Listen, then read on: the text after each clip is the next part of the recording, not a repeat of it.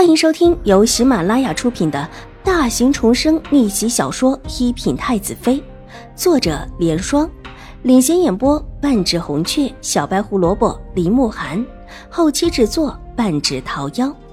喜欢宫斗宅斗的你千万不要错过哟，赶紧订阅吧！第一百零三集，认识一点，但不全。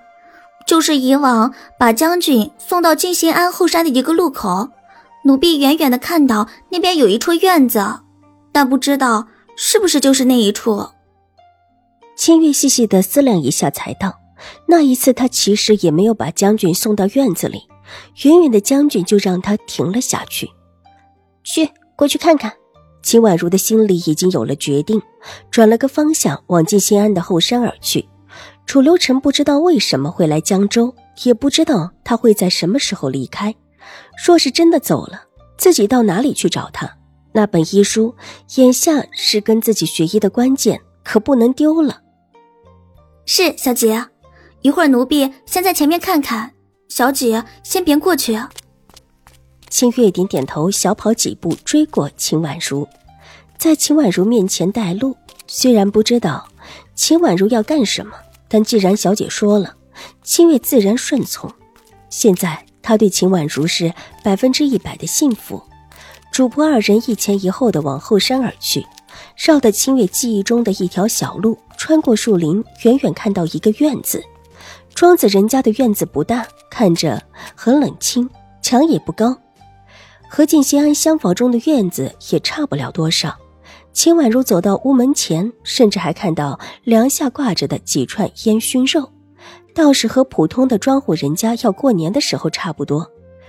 唯一和这朴素的院子不协调的是，一身大红锦袍的美少年坐在院子里唯一的一张楠木大躺椅上面，闭着眼睛摇着椅子，看起来极是悠闲，手边还放着一本书。那本书熟悉的样子，秦婉如一眼就看出来了，分明就是从自己手里抢过去的那本医书。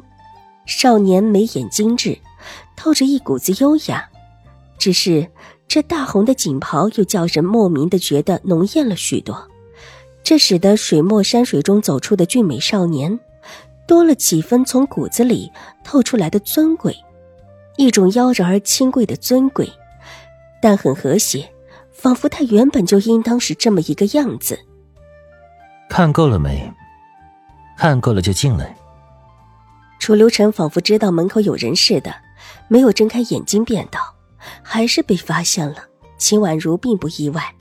这院子虽然没看到什么人，但是并不表示周围没什么人。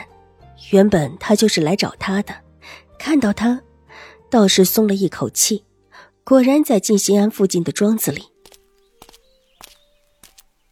王爷，秦婉如走到楚留臣的面前，停下了脚步，侧身恭敬一礼。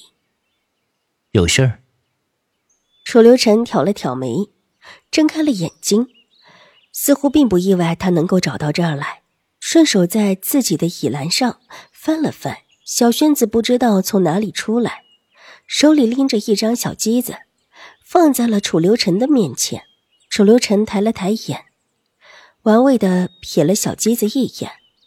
秦婉如识趣的坐下，他原本就矮，坐下后自然是更矮了。眨巴两下眼睛，不得不抬起头来仰视楚留臣。他记得方才他站着的时候是俯视的。王爷，我有一事。秦婉如想了想，还是觉得直接开门见山比较好。话却让楚留臣漫不经心的给打断了。你有没有觉得你的事情挺多的？本王这一帮再帮也帮不过来。王爷这次不一样。秦婉如咬了咬唇，目光落在那本医书上，颇有怨念。如果他不把自己的书拿走，也就不会有这一次的有事想烦了。想要这本书？看他眼巴巴的样子，楚留臣扬了扬左边的手，问道：“王爷，这本书是我的。”秦婉如抬起水汪汪的眼睛看着楚留臣，陈述道：“所以，你打算？